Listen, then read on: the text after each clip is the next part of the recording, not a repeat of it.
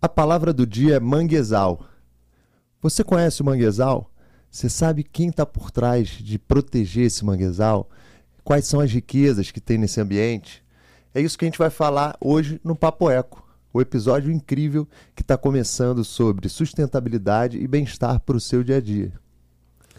Olá, pessoal, tudo bem? Estamos no Papo Eco e hoje tem uma presença de uma pessoa incrível aqui hoje que vem trabalhando em prol dos nossos mangues. E a gente nem sabe muito sobre isso e hoje a gente vai explorar muito isso aqui. Ele é o Pedro Belga, que ele é presidente da ONG Guardiões do Mar. A ONG Guardiões do Mar, gente, tem mais de sete projetos. Ele está trabalhando arduamente, dia e noite, para cuidar dos nossos mangues, não é não, Pedro? Incrível mesmo. É, pessoal, muito, sejam muito bem-vindos. Primeiro, Pedro, é um prazer ter aqui você com a gente para a gente realmente entender quem está por trás mesmo disso no dia a dia, né? Quem está ali é, no dia a dia da proteção, quais são esses desafios que você enfrenta. Seja muito bem-vindo ao Papo Eco. Pô, eu que agradeço, adoro falar disso e é muito importante espaço como o de vocês para a gente poder levar mais informação à sociedade, né? Obrigado pelo convite, estou muito satisfeito de estar aqui. Pô, muito obrigado. Pô, a primeira pergunta que a gente é, já vem em mente, assim, o que, que te aproxima do manguezal, né? Por que, que você escolheu, assim, um manguezal especificamente, né, como sendo um, um local para ser protegido e ser valorizado? Bom, vamos lá. O manguezal, na verdade, ele é um, um, uma segunda linha de escolha. Né? Eu, eu adotei a Baía de Guanabara, né? É, eu tenho uma idade que de quando não existia a ponte de Rio-Niterói, né? A maioria das pessoas nem imaginam a, a Baía de Guanabara ser a ponte de é. Rio-Niterói. É, eu não lembro. Quando a ponte foi inaugurada, eu tinha 10 anos de idade, foi em 73. e aí, é, nessa época, eu atravessava muito a, a, as, barcas, não, não era barca, eram balsas. Né? Os caminhões ali na ponta da, da é, Niterói, onde tem hoje o, o aquele espaço Neymar, tem um, um, mercado de peixe ali, ali saiu ah, uma balsa para o Rio de Janeiro. Então os caminhões que não queriam fazer a volta por Magé, Duque de Caxias, eles vinham até ali, entravam na balsa, os carros, os caminhões, os ônibus uhum. e as pessoas também. Sim. E essa balsa atravessava para a Praça 15, levando toda essa coisa. E, e quando a gente, a gente, os passageiros, né, que, que não estavam é, dentro dos carros, ficavam ali na beirada da balsa olhando os botos e assim, ah. eu, eu, tenho imagens de 8, 9, 10 anos de idade com muitos botos seguindo a balsa, na ida ah. e na volta. Né? E aquilo me encantava muito. Eu adorava ir ao Rio de Janeiro com meus pais. E é, aos 14 anos eu me envolvi com o movimento de, de igreja católica, movimento de, de jovens, né, de grupos uhum. jovens, e a gente conheceu a ilha de Itaoca, é, em São Gonçalo, onde tem um, tinha um lixão, né, que foi um aterro, já está desativado. Esse lixão causou muitos problemas para a Baía de Guanabara. E essa ilha ela tem 6 mil habitantes. E é, tem uma, é muito interessante, porque tem uma parte da ilha onde só moram catadores de caranguejo, onde só moram descarnadeiras de siri e onde moram os, os, os pescadores artesanais. Ela fica ali na Baía de Guanabara. Na Baía de Guanabara, em São Gonçalo. E, né? e também é lixão? Não, o lixão ele é antes da ilha. Hum, né? Ele tem uma, uma localização, você anda mais um pouco, tem uma ponte chamada Ponte do Rodízio. Uhum. E ali, nessa ilha, vivem essas 6 mil pessoas, meio que divididas em castas, né? De uhum. catadores de caranguejo, de carnadeira. E aos 14 anos eu me envolvi com isso, e gostei muito, fiquei encantado. E assim, é uma cultura maravilhosa, né? Porque o, o catador de caranguejo, ele aprende a catar com o pai, que por sua vez a, a, aprendeu uhum. com o avô dele, e, e assim vai a, a, a, pesca artesanal, os povos tradicionais, eles têm uma cultura muito própria, que é transferida de, por meio oral. Né? Não existem livros, não existe. É tudo na oralidade. Uhum. E aos 14 anos eu fiquei encantado com aquilo, me envolvi com esse movimento de grupos jovens, fizemos vários trabalhos. É, é, é uma, é, a ilha de Itaoca né, tem a Praia da Luz. O nome Praia da Luz é muito interessante, porque na Baía de Guanabara, dizem que o melhor pôr do sol é ali, por isso Praia da Luz. Né? Tem uma igreja que foi inaugurada é, em 1646. Então, tem muitos atrativos. E o pessoal só fala da ilha de Paquetá, né? Pois é, ah, e ela fica de frente para Paquetá, né? Então, toda essa, essa, essa conjuntura histórica, cultural e, e, desses povos, isso me encantou muito, né? E a partir dali, não teve jeito, já faço isso há 44 anos, né? Mas então, assim, ali tem. E a ilha, ela é toda margeada por manguezal. Uhum. Então não tinha como. Eu tinha todo esse conhecimento empírico de manguezal. E aí você chegava lá inicialmente o quê? Pra pescar com o pessoal, pra bater papo? Isso não, foi. para levar, tipo assim, levar brinquedo. A gente fazia campanhas de agasalho, de, de alimento. Uma parte social mesmo. Parte social, era, era, era um grupo jovem, né? Nós éramos, na época, eu estava com 15 anos, nós éramos em torno de 3 mil jovens. E eram quatro equipes, Fama, Rapa, LP e Falcão. Eram quatro equipes e nós disputávamos para quem conseguia mais agasalho, quem conseguia. Tinha umas gincanas, né? Disputa muito saudável, É né? muito saudável. Nós conseguimos É caminhões, cara, de doações. A gente trabalhava com várias Ah, legal. instituições, orf- orfanatos, mas a Ilha de Itaúca era uma coisa que me chamava muita atenção. Acho que era uma coisa que já estava no sangue, né? E eu sou de Cabo Frio, nasci em Cabo Frio. Eu vim para Niterói com sete anos de idade. E meu pai pescava, né? Então, o mar, eu já tinha muita proximidade com o mar. E aí me encanto com os botos, encontro essa ilha. Isso norteou toda a minha vida. Aos 18, eu prestei serviço militar obrigatório, continuei fazendo esse trabalho mesmo como, como eh, militar, fiz um curso de sargento, aos 23 anos eu era sargento do Exército. E aos 28 eu falei, não quero isso para mim, e o meu sonho é ser biólogo. Aí larguei a vida militar, podia estar aposentado já há 11 anos, mas não, não mudo nada do que eu fiz. E aí, aos 29 anos de idade, eu entrei para uma faculdade, fiz biologia marinha. Ah. E aos 34 eu fundei a Guardiões do Mar, que tinha o único objetivo de provar que a Baía de Guanabara está viva. Né? Como eu vivia intensamente a minha adolescência e, e boa parte da minha vida adulta ali, nesses ambientes da Baía de Guanabara, eu queria levar essa informação. E aí você faz a faculdade, aí você junta todo aquele conhecimento empírico, que já, tem, já vem carregado de cultura de povos tradicionais, com a- o conhecimento acadêmico. Aí a cabeça explode, né? Eu falei, pô, preciso fazer alguma coisa para essa Baía de Guanabara. E sua formação acabou indo por onde? Pra você conectar né, o propósito? Como é que foi? É, em que, que você se formou? Biologia, Biologia. marinha. Biologia marinha. Biologia marinha. Então você acabou conseguindo trazer a teoria depois. Exatamente. Eu peguei toda essa te- teoria, juntei com o saber acadêmico. Na verdade, eu tinha o saber, juntei com o conhecimento acadêmico. E aí, aos 34 anos, eu fundei a Guardiões do Mar, junto com um grupo de alunos e professores. E a nossa função era essa: vamos provar que a Baía de Guanabara está viva. Na verdade, quando a Guardiões do Mar nasce, não era nem a intenção de existir uma ONG. Nós fizemos uma exposição, chamada de Primeira Exposição de Ciências do Mar de Niterói, no Shopping Bay Market, em Niterói que eu queria levar informação. Porque mesmo como aluno, eu era meio maluco. Eu pegava uma mesa de bar, pegava uma cadeira, tem o, o- o terminal rodoviário de Niterói, são milhares de pessoas que passam ali. Então eu pegava Que uma coleção. Pira é, pegava uma coleção ali. de animais in vitro, botava na mesa, ficava na porta e as pessoas passavam. Quanto tá vendendo? Um monte de animal conservado em álcool informal. Eu falei, não, esse animal aqui ele é da Baía de Guanabara. Você esse animal tá explicar. morrendo. E aí juntava gente, Queria sabe? disseminar um museu informação. né? Exatamente. E aí, eu- quando eu vi o interesse da sociedade por uma simples coleção de animais in vitro, né, animais conservados, e as pessoas, isso aqui tem na Baía de Guanabara? Eu falei, tem na Baía de Guanabara. Uau. E aí aquilo foi tomando um vulto maior, fiz essa exposição, né? E aí a exposição passaram 55 mil pessoas. Aí Caraca. o pessoal, monta uma ONG. Eu falei, gente, o que, que é isso? O que é uma ONG, né? Aí fui estudar sobre o assunto, juntei lá uma galera. Isso você tinha quantos anos? Eu tinha 32 anos, Legal. né? Como eu te falei, eu passei 10 anos da minha vida na vida militar. Sim. Então, esses 10 anos eu continuei o trabalho social Mas voluntário e, eh, totalmente. voluntário. é. Aí nasce a ONG, aí eu peguei de 98, a gente nasce no dia 19 de março de 98, vamos completar 25 anos agora em março do ano Olha. que vem. Já o jubileu de prata, né? Estamos preparando uma festa bonita aí o Ah, ano que todo. legal. É o aniversário, né? Não é aniversário, é aniversário. E aí a gente começou a fazer esse trabalho com pescadores, eh, já tinha esse, já, já existia, eu retomei esse trabalho. Mas, mas nessa época, o, o mangue, você já sentia lá, quando você chegou na, na ilha né, de Itaoca, que ele já tinha algum problema, Sim. assim? Por isso que você resolveu iniciar o trabalho ou não? Você Não, só existia. queria preservar, né? Ali, Por exemplo, é, é, o mangue é o mangue é, um, é o segundo ecossistema mais produtivo do planeta Terra. Né? Ele só perde para os recifes de coral. Então, assim, toda a energia né, é, é, é, de comida, de tudo que tem na Baía de Guanabara, ela, ela vem desse manguezal que ainda existe. Na época que a família real chegou ao Brasil, nós tínhamos 262 quilômetros quadrados de mangue na Baía de Guanabara. Hoje só tem 80 Caraca. né? Então, assim, a- a- diminuiu muito.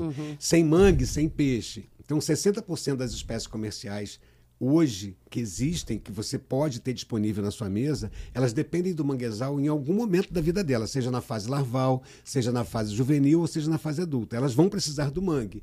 Então, sem mangue, sem 60% do que a gente come. Então, ou seja, é, o mangue ali ele acaba sendo uma peça essencial no desenvolvimento de várias espécies marinhas, Total. não só das que vivem no mangue. Exatamente, total. Porque tem aquelas espécies que vivem no mangue e tem aquelas que vão ao mangue numa parte da sua vida, em algum momento. Porque o mangue ele tem uma característica, ele é o encontro da água doce com a água do mar. Então, essa água salobra, as raízes dessas árvores, aquele substrato inconsolidado que é a lama, né? Toda essa característica faz dele um ambiente único. Por exemplo, no Brasil só existem cinco espécies de árvores de mangue. E, e na região sudeste são só três espécies. E essas árvores só nascem ali. Existe inclusive uma, uma briga da academia para tentar tornar o mangue um bioma à parte, porque ele é um ecossistema da Mata Atlântica. Mas ele tem características tão próprias que a intenção é em longo prazo, transformá-lo num bioma, né? E aí vou dar um exemplo, a Baía de Guanabara, né? A, a, a mídia tem muita essa coisa, a Baía de Guanabara está morta. Não, a Baía de Guanabara é biodiversa. A Baía de Guanabara é, pulula de vida. Obviamente que ela tem uma série de, de, de, de agressões de cotidianas, né? São 18 mil litros de esgoto in natura que chegam nelas por segundo. Uau, né? por Todos segundo. os dias, a cada segundo, 18 mil litros de esgoto in natura. Pelo contrário, é uma grande guerreira, né? Muita coisa. São 90 toneladas de resíduos sólidos que vão ser carreados para a Baía de Guanabara, que não foram coletados, que foram descartados de maneira incorreta. Todas essas agressões vão impactar o mangue. E como você tem no mangue boa parte do- dos peixes que vão ter suas larvas, os seus ovos lá no mangue, ele, é, essa contaminação pode levar a, a questões críticas, né? E aí você, as, as as pessoas perguntam muito, né? Por, é, por que, que a Baía de Guanabara ainda não morreu? Tem duas questões muito estratégicas. Existe um canal dragado pela Marinha, para que haja o fluxo de embarcações, esse canal tem 17 metros. Então, uma corrente marinha que vem do Recebe meio do Oceano. Atlântico, quando ela bate na- aqui na frente da costa do Rio, que encontra as Ilhas Cagarras, essa água fria e rica em nutrientes, ela entra por esse canal dragado, vai até Paquetá, bate e volta empurrando água suja. Então, a cada 12 dias, metade da água da Baía de Limpa, Guanabara é renovada. Exatamente. E aí isso está caindo para o mar, mas acaba que a Bahia mesmo é renovada. É renovada a cada 12 dias. E aí você tem os manguezais, que são protegidos lá pela área de proteção ambiental de Guapimirim. Então, essa biodiversidade é mantida por isso. Por essa água rica em nutrientes que chega, que empurra água suja, e esse manguezal que tem a função de ser berçário da vida. E aí, além disso, você tem o manguezal que alimenta a socioeconomia. Né? Só na, na, na- na margem de Itaboraí, São Gonçalo, Guapimirim e Magé, que são esses quatro municípios que estão dentro da área de proteção ambiental de Guapimirim, são mais de 600 famílias que vivem exclusivamente da cata do caranguejo. E é caranguejo, né? A principal atividade econômica ali que é a cata gera do caranguejo, é, o caranguejo sá. uma No renda, sá. É o caranguejo sá. que é aquele peludinho. Exatamente. É, então, assim, contando essa história, né? Do, é, E 98, ostra, não tem ostra no mangue, não? No mangue da Baía de Guanabara, não por uma, uma, uma questão. É, na década de 60, 70, toda a- a- essa cobertura vegetal desses manguezais da APA de Guapimirim, ela perdeu 60% da sua cobertura vegetal. Porque uma, uma das coisas que, o- que descobriram que o mangue faz é que essa madeira ela leva mais tempo queimando e produz mais calor. Então, as olarias que produziam as telhas e os tijolos para construir todas essas cidades do entorno foram ao manguezal extrair essa madeira. E não existia ainda... Madeira de mangue. É madeira de mangue, para queimar, para queimar mesmo nos fornos das olarias, né? Então, Que agressão. quando né? chega em 80, é, você tinha metade da, da- dessa cobertura vegetal já dizimada.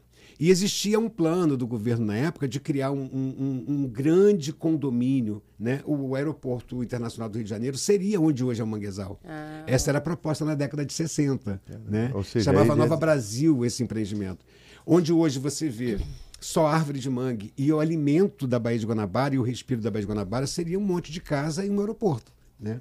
E aí um cara chamado Elmo Amador, um geógrafo, que é o papa, assim, quem estuda a Baía de Guanabara, quem gosta, tem que conhecer Elmo Amador, não tem jeito, ele já é falecido, mas o legado dele é muito grande. Ele juntou com alguns ambientalistas da época, convenceu o governo militar a criar uma unidade de conservação para proteger aquele manguezal que já estava quase sendo perdido. E aí nasce em 84 a área de proteção ambiental de Guapimirim, que foi a primeira unidade de conservação do Brasil para conservar manguezais. Ah, que, que, é onde nós hoje temos a honra de trabalhar. Uhum. Né? Então, assim, a Guardiões do Mar, ela E que é essa... onde ainda tem uma proteção ambiental Sim, ampla, né? Porque existe todo um trabalho feito Sim. com essas comunidades. O conselho gestor. A conscientização, é, né? O conselho da APA ele é formado por ONGs, pela academia. Então você tem a UF, você tem a UERJ, você tem a UFRJ, é, nomes de ponta nacionais que estão ali nesse conselho, conversando com pescadores, com catadores de caranguejo, com quilombolas, uhum. com poder público e com ONGs. É um, é um, é um conselho muito atuante e a conversa flui muito bem, muito tranquila. Então o pescador ele está lidando diretamente com a prefeitura, diretamente com a academia, diretamente com as ONGs e todos têm paridade, né? Tem direito a voto, tem direito à fala. Isso faz o sucesso de, é, embora as pessoas não percebam, mas é tem muitos resultados positivos. Ou seja, a governança é, ali que a acabou. A governança funciona muito bem. Muito bem. E você diria que ela foi a principal responsável por trazer esse ganho organizado é, e essa proteção, ou ela é só um dos fatores? Ela é um dos grandes fatores, tem uma, é, uma importância muito grande. Mas existe, por exemplo, é, eu comecei falando sobre que eu me encantei com a cultura da pesca. Né? O pescador artesanal, o catador de caranguejo, o quilombola, as pessoas que vivem da terra ou do mar, elas são os principais interessados em que não seja degradado. Perfeito. Porque Sim. dali sai o, o, o sustento o delas. Né? Então elas cuidam.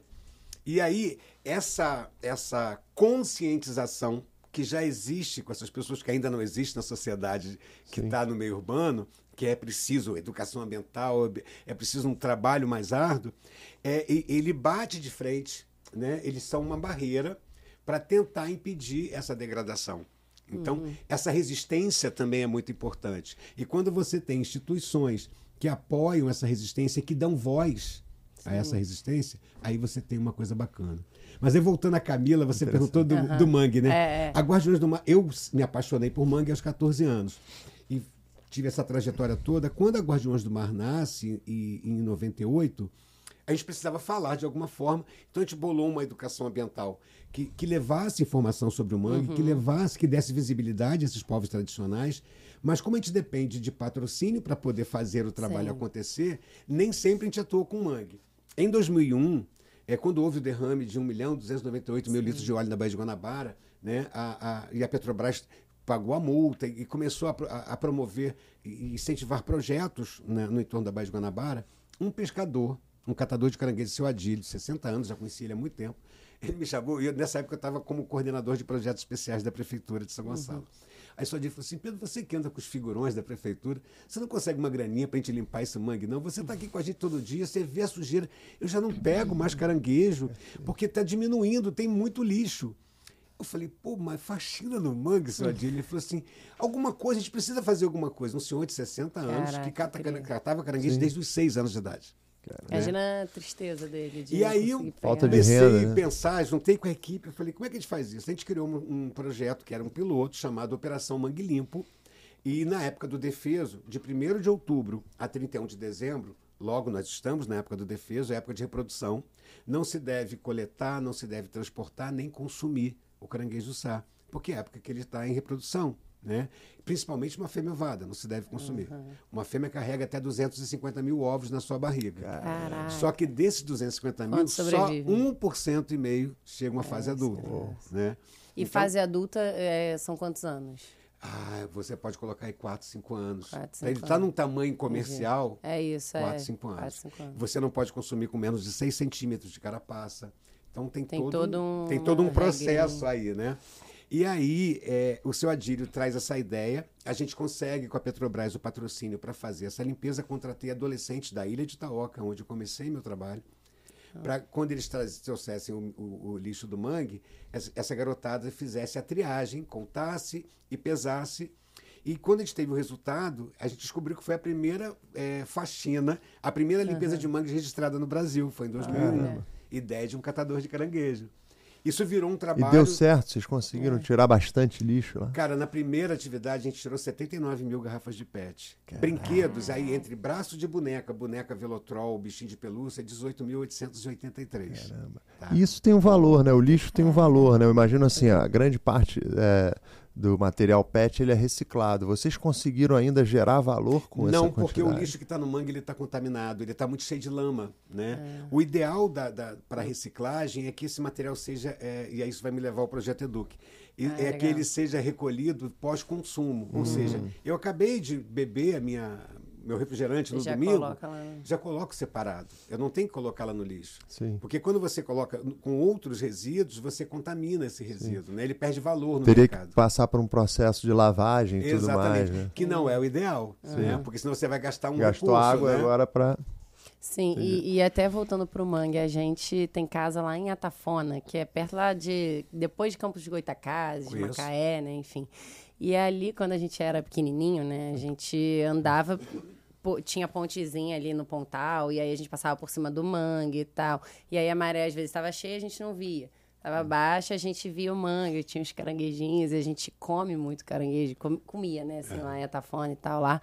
E hoje, assim, a gente realmente vê que é, não, não, não, existe mais o mangue, sabe, lá. Então, assim, isso pra gente é até um choque, a gente não vê mais, não existe mais. Então, é, lá teve aquela questão do rio também, né, que invadiu e, e foi levando o mangue. São João. É, assim, é o, mar, o, nível do mar tá aumentando e eles, não sei se por isso também, né, a gente também, não É, também. também, né, então, assim, são vários fatores que também afetam... Como eu te falei, o mangue, ele precisa de condições é. específicas para ele sobreviver. Então, se você tem o aumento do, do nível do mar, você tem o aumento da salinidade. Essa árvore, ela, é, essa vegetação, ela tende a recuar. Uhum. Só que ela vai recuar até um determinado ponto, né? A, a floresta de mangue, é, ela é muito vulnerável. Só na, no primeiro, nos primeiros 20 anos de, dessa, desse século, uhum. nós perdemos 20% da cobertura é. vegetal dos mangues no planeta Terra. Tá? É. Não é só no Brasil, no planeta Terra. Se você considerar todas as florestas do planeta, os manguezais ocupam só 0,7%. E são tão importantes. E né? são tão importantes. E eles Caraca. estão num limite de trópicos, porque a temperatura, por exemplo, nós temos mangue do Pará até Santa Catarina, em Laguna. Rio Grande do Sul já não tem mais mangue por conta da temperatura. Lá uhum. são os uhum. marismas. É um ecossistema parecido. Mas manguezal não tem. E manguezal, eles protegem a linha de costas de grandes eventos climáticos. Por exemplo, um tsunami. Se você tem um manguezal vicejante, ele é capaz de segurar a energia dessas ondas, de diminuir esse impacto e, e diminuir, inclusive, os estragos. Né? Uhum. O manguezal ele é berçário da vida, 60% das espécies marinhas dependem dele, comerciais, em algum momento da sua vida. O manguezal gera muita economia por conta dos povos tradicionais, dos catadores de caranguejo e dos uhum. pescadores artesanais. O robalo, que é consumido na zona sul do Rio de Janeiro, vem lá de dentro da Rapa de Guapimirim, lá no fundo da Baía de Guanabara. Muita gente não sabe disso. É. Né? Manguezal é filtro biológico, porque você tem a Baía de Guanabara ela tinha 50 grandes rios. Boa parte desses rios foram canalizados ou foram é, é, corrigidos, né? Porque o ideal de um rio é que ele seja o mais sinuoso possível, principalmente uhum. quando ele vem da serra, para que sejam depositados ali todo aquele aparato que vem silt, areia, argila, galho. Mas aí, é, político acha que, que rio tem que ser reto, né? Isso aconteceu muito na Baía de Guanabara, Sim. ao longo da sua história. E aí, nós hoje são 35 grandes rios que desembocam nela. E esses rios trazem, além do que deveria trazer, quando bate nas costas, trazendo, desbarracando silt, areia, argila e tal, eles também trazem o lixo nosso lixo, de cada né? dia, né? Esse lixo vem com muita intensidade e eles vão se depositar nos manguezais. São 200 metros cúbicos de água, 200 mil metros cúbicos de água por segundo que chegam na Baía de Guanabara. Então você tem uma água do mar entrando e 200 mil metros cúbicos de água doce por segundo. Essa mistura faz com que a salinidade média da Baía de Guanabara seja em torno de 35 partes por mil. Ou seja, cada litro de água tem 35 gramas de sal. No manguezal, para que ele seja vicejante, que ele esteja em condições ideais, você tem que ter ali em torno de 15 gramas de sal por litro de água. Então já passou, né? Ex é. Exatamente. Então você por e isso como é equilibrar? Como é que fazem para equilibrar e manter o, o, É o rio e o mar, o encontro Entendi. do rio com o mar, é isso que equilibra. Entendi. Essa mistura da, da, água do rio, que é doce, com a água do mar que vem da Baía de Guanabara, mantém, mantém uma temperatura ideal, mantém uma salinidade ideal. E aí o que você falou, quando o mar tá, começa a ocupar um espaço que era dele mesmo antes, Sim. né? Você tem o recuo do manguezal. E numa área que você tinha manguezal e perde o manguezal, você acaba com a produtividade primária, você acaba Sim. com a pesca. Enfim, você vai trazer problemas sociais, ecológicos e econômicos muito graves. Mas né? você tem uma história, assim, a gente via muito, né? O pessoal vendendo caranguejo, caranguejinho é. tal. E hoje em dia a gente passa ali e não tem mais é, esse pescador vendendo esse, esse peixe, enfim, esse crustáceo. Ou seja, aquele, aquele trabalhador. O que, que esse cara, que, ele, que, é um ele veio fazer assim? Ele vai ter que virar um pedreiro, ele vai, ele vai fazer alguma outra coisa da vida, porque ainda mais se ele é um, um, um vem de povos tradicionais, se a família dele tem essa cultura, ele não sabe fazer outra coisa, né? Uhum. Ele vai ter que reaprender. Né? E ao mesmo tempo, aí você tem. E você viu histórias como essa? Teve alguma que te Muitas. chocou, que você pode lembrar assim e falar, cara, essa me chocou realmente, assim? Ou essa eu consegui, a gente conseguiu reverter e ele Cara, hoje, a gente né? tem histórias assim, por exemplo, é, a ideia do seu Adílio, voltando ao seu Adílio, né? Quando ele pede para a gente arranjar um dinheirinho para eles é, limparem o mangue, isso deu tão certo que isso virou uma estratégia da Guardiões do Mar. É, de 2001 até 2004, a gente conseguiu manter, a gente paga eles. Então, na época do defeso, que é de 1 de outubro a 31 de dezembro, é, eles não podem catar. Eles podem ser presos se eles catarem e forem pegos com caranguejo. Só que muitos deles não sabem fazer outra coisa, como a gente acabou de dizer. Sim. E muitos deles não têm acesso ao seguro defeso. Seja porque não está associado a um grupo organizado, seja por não falta de lá, informação, falta de documento, falta de instrução. Sim. Né? Isso é muito comum da Baía de Guanabara, tá?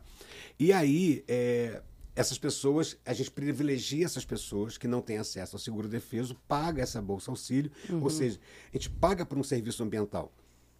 E aí durante... E ele ganhou uma nova forma de remuneração. Exatamente. Durante esse eles período. entendem que não viraram lixeiros, que eles não viraram catador de lixo. Na verdade, eles estão prestando um serviço para eles mesmos, de certa eles forma, mesmos. Que, né, não, em termos do. De certa forma, é, de certa total. Forma, é, sim, total. Sim. Veja só. Mas quando... eu digo também para a gente, né? Para toda a sociedade. Tá? De 2004, 2005 até 2012, nós não fizemos essa atividade. Como eu falei, por conta do patrocínio, você vai e aí a gente atendia as esposas dos pescadores. Depende de uma verba de patrocínio, então, pra, é, eu imagino conseguir. Sim, porque é caro, você tem deslocamentos muito grandes. Atualmente, a, a gente chama de Operação Lipaoca. O que era Operação é, é, Mangue Limpo virou Operação Lipaoca. É, no caso, hoje, a gente atua na margem, a gente atua na foz do Rio Guaxindiba e Rio Caceribu, lá no fundinho da Baía de Guanabara. É, da onde a gente sai de barco, dá mais ou menos 20, 25 quilômetros de rio. Então, ida e volta são 50. E para você trazer a, a, as últimas cinco edições, a gente tirou 934 carcaças de TV, 122 TVs de 29 TV. polegadas. É, TV, de 29 Pura. polegadas, aquela grandona antiga. Tá? É. As pessoas jogam. Sofá, né? Sofá, tudo. sofá, Geladeira. a gente não, nem conta. É. a gente nem conta. Porta de geladeira, é. capacete de moto, tampa de privada, 148 tampas de privadas, Sim, sabe? É, tudo que as, as, pessoas acham que lixo, quando você joga no rio, tem um portal mágico, é, um ele vai cair e sumiu, né? E aí aquela Evaporou. velha máxima, né? É. Não existe fora em termos de planeta. É, né? tá tudo aqui. E lixo não tem perna, não tem asa e não tem braço. Ele vai ficar no lugar onde você jogou. E no caso do rio, ele vai se depositar em algum lugar. Ele some da sua, do, da sua vista, mas ele vai se depositar em algum lugar. E ele vai causar dano para você a longo prazo. Você pode não estar tá vendo, mas ele está contaminando o pescado que você come, no caso Sim. do manguezal. Né? Mas sendo um lugar assim, é, vamos dizer, de pô, espaço tão curto, né, de né, uma área pequena é, em relação a todos, 0,7% manguezal. Em, em nível de planeta. É, pô, não seria assim o interesse do próprio da parte pública, né? É, talvez disponibilizar uma colurbe da vida para de tempos em tempos Focada conseguir fazer é, é, essa, essa limpeza. Ou isso é realmente algo que é, você acha que no fazer isso não é, é simples. Difícil. Primeiro, primeiro que é, as pessoas, é, por exemplo, nós temos hoje vários históricos de sucesso com manguezal. A gente já plantou 120 mil árvores de mangue na APA de Guapimirim, oh, né? Por que, que a gente tem esse sucesso? As árvores que a gente plantou em 2013, por exemplo, no projeto SAR, é, com 50 centímetros, hoje passam de 10 metros de altura. A gente tem uma taxa de crescimento lá na, no fundo da Baía de Guanabara de um metro ao ano. Né? Eu plantei 8,7 hectares em 2013 14 no projeto SAR E depois, em 2016, 14, 16, eu plantei mais 95 mil é, é, é, metros quadrados, 9,5 hectares. Esse sucesso Caramba. fez com que a gente conseguisse o projeto chamado Sou do Mangue, uhum. que a gente acabou de plantar 10 hectares, mais 25 mil árvores. É, estamos terminando esse mês de plantar 30.500 árvores no projeto Guanabara Verde. Né? E aí isso somado chega a 40,4 hectares, 120 mil árvores plantadas. Uau. Mas qual é o sucesso disso e por que eu, então, falei isso na o, sua o pergunta? O mangue está renascendo, é isso que você está tá falando? Renascendo, está renascendo. Incrível. E, mas por quê? Isso equivale a, a quanto do percentual? Obra, a gente contrata mão de obra local. Por exemplo, se você pega uma Conlurb ou qualquer outra empresa, andar no mangue não é fácil. Né? O pescador, o catador de caranguejo, ele conhece o regime das marés, ele conhece o regime da lua, ele sabe quando vai ter muito mosquito. Gente, e o maruim é insuportável. É insuportável. É insuportável aquele é, Eu já quase fiquei preso no mangue também, cara. Eu fui visitar o mangue lá, no, lá na Bahia, é, Morro de São Paulo. Sim. Tem um mangue lá enorme, né? Sim. Assim, as árvores eram, sei lá, 20, 30 metros. Era uma coisa de louco. E as raízes vão saindo, né? Do solo e tal. E, só que a maré vai subindo, né? E aí eu atravessei o mangue na volta. Tinha que levava é, as vai, mochilas tipo, aqui em cima e tal. E aí eu olhei pro lado e vi um cara passando de canoinha. Calma aí, cara. Mas tem que tomar esse cuidado também, sim, né? Sim, sim, é. Então, assim, não é tão simples. É, deve, tem que virar uma política pública, né? Porque o, todo esse resíduo que eu te falei, de 35 sim. rios, ele se deposita nos manguezais da Baía de Guanabara. Sim. E o espaço Deveria é muito ter tratamento pequeno. ali. Exatamente.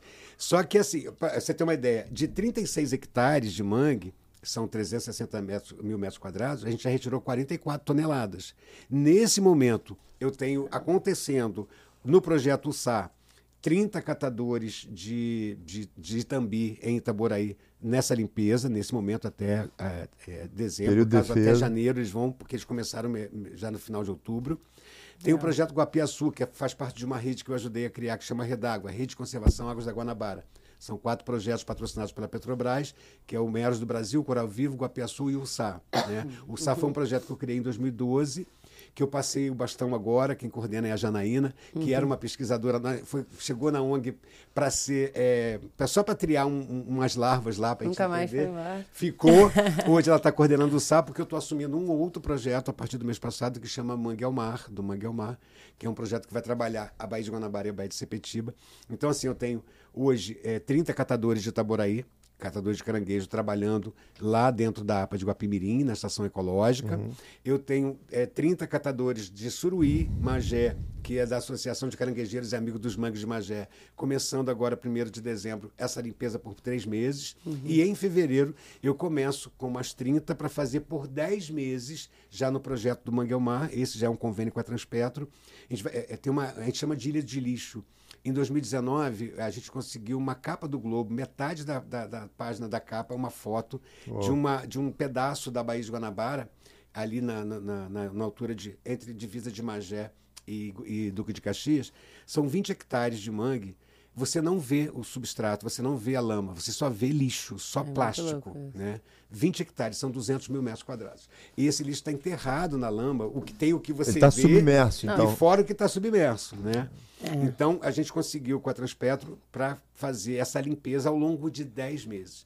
Por acaso é uma área da Baía de Guanabara que ainda tem muito goiamum, tem muito uçá, e esse, eles estão desaparecendo porque eles não têm mais espaço, é tanto lixo que eles uhum. não têm mais espaço. Então, essa limpeza que vai ser feita por 10 meses vai trazer muitos, muitos resultados, não só para eles, catadores de caranguejo, mas para a sociedade. Ou seja, quando a gente retira esse lixo do mangue, você diminui os acidentes laborais, ou seja, já afunda muito. Uhum. Né? Você afundar com material perfuro cortante, com caco de Sim. vidro, com tubo de TV, é muito perigoso. Então, quando eles limpam o mangue, eles têm um local de trabalho mais seguro. Ah, né? É esse, esse, essa área que foi limpa fica disponível para que novas tocas se instalem, para aquele propágulo, que é a semente do mangue, que vem carreada, se ela parar ali, ela possa crescer e virar uma árvore, uhum. né? E, de novo.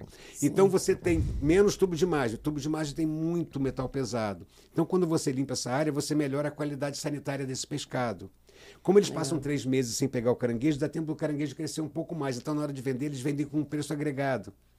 Então, os é toda ganhos, a cadeia, então, que vai, vai tendo não, ganho. Não é só enxugar. É, tem gente, ah, mas isso é enxugar gelo. Eu falei, não, a gente está prestando um serviço ambiental. E a gente paga por esse serviço ambiental quando a gente contrata esse catador de caranguejo, que é ele que sabe andar lá. E os resultados disso são em médio e longo prazo. Sim, não, isso é entendeu? é muito verdade. Eu fui participar de uma limpeza, né, de praia e tal e você tenta puxar o saco plástico, o saco plástico ele né, se divide em mil outras partes, tem como. Uma TV, beleza, né? Você consegue tirar. Exato. Mas agora o plástico que está ali, ele vai virando microplástico, microplástico. Então, assim, imagina. A bituca, né? né? É, o, o como deve ser importante.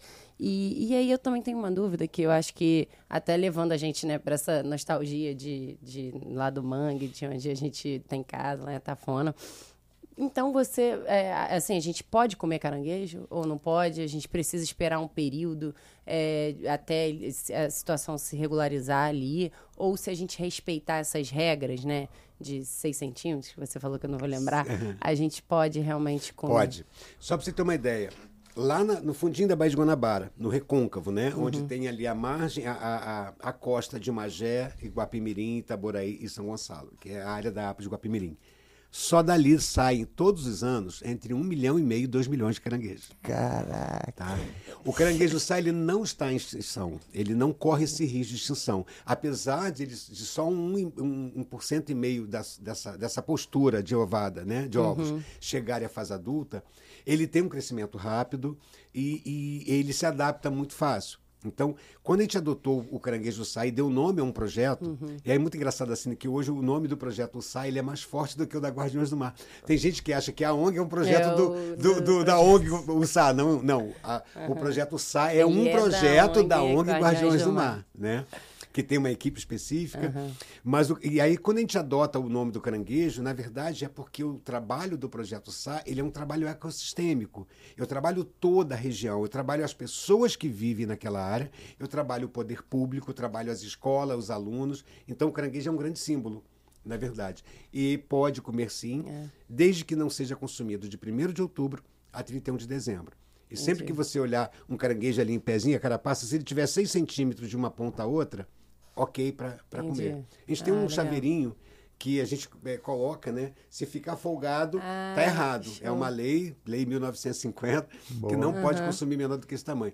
E evitar comer fêmea ovada, né? Sim. Tem gente que tem tara, não quero uma fêmea ovada, não sei o ah, que. São 250 Pelo mil de Deus, novos né? caranguejinhos que deixaram Lembra disso, né? pessoal. Da próxima vez que for pensar em comer uma ova, são 250 mil caranguejinhos que, que deixaram é. de de competir, né? E, e assim, eles, desse um e-mail que chega, aqueles 99, 98,5 que não chegam, eles vão virar comida também. Eles vão fazer uhum. parte de toda essa cadeia ecológica. Não está perdido, né? Porque eles alimentaram todo esse meroplâncton, que é aquelas larvas que ficam parte da vida sobrenadando ali próximo à lâmina d'água. Eles também viraram alimentos para outros animais. Para que para uns peixes, por exemplo, que também vão estar na mesa. Então, essa perda, oh meu Deus, não, isso é na, da natureza, né? E talvez se 100% chegasse à fase adulta, nós teríamos um, um, descontrole ecológico. Então, a natureza ela é muito sábia, né? Tudo é muito uhum. equilibrado. Então, quando um, esse, e esses 1,5% só que chegam à fase adulta, consegue alimentar toda essa explotação de 2 milhões de caranguejos por ano. E aqui, Pedro, é, pô, pelo, pelo que eu vi já, já ficou claro pra gente que pô, você está conseguindo recuperar o mangue. Sim. E a minha dúvida seria o seguinte, é, diante do que a gente perdeu, a gente está muito longe de recuperar, ou a gente já ultrapassou, e ao mesmo tempo entender, é possível tornar áreas que não são mangues, né, através né, dessa, dessas plantações e, e, do trato ali do, do, ambiente em áreas de mangue ou são, só, só é possível recuperar o que a gente perdeu? Veja só, eu vou te dar um exemplo. É, em Niterói, Lagoa de Itaipu, né, tem um trabalho bem bacana sendo feito lá de florestação. Por que, eu falei florestação? Ali não existia mangue.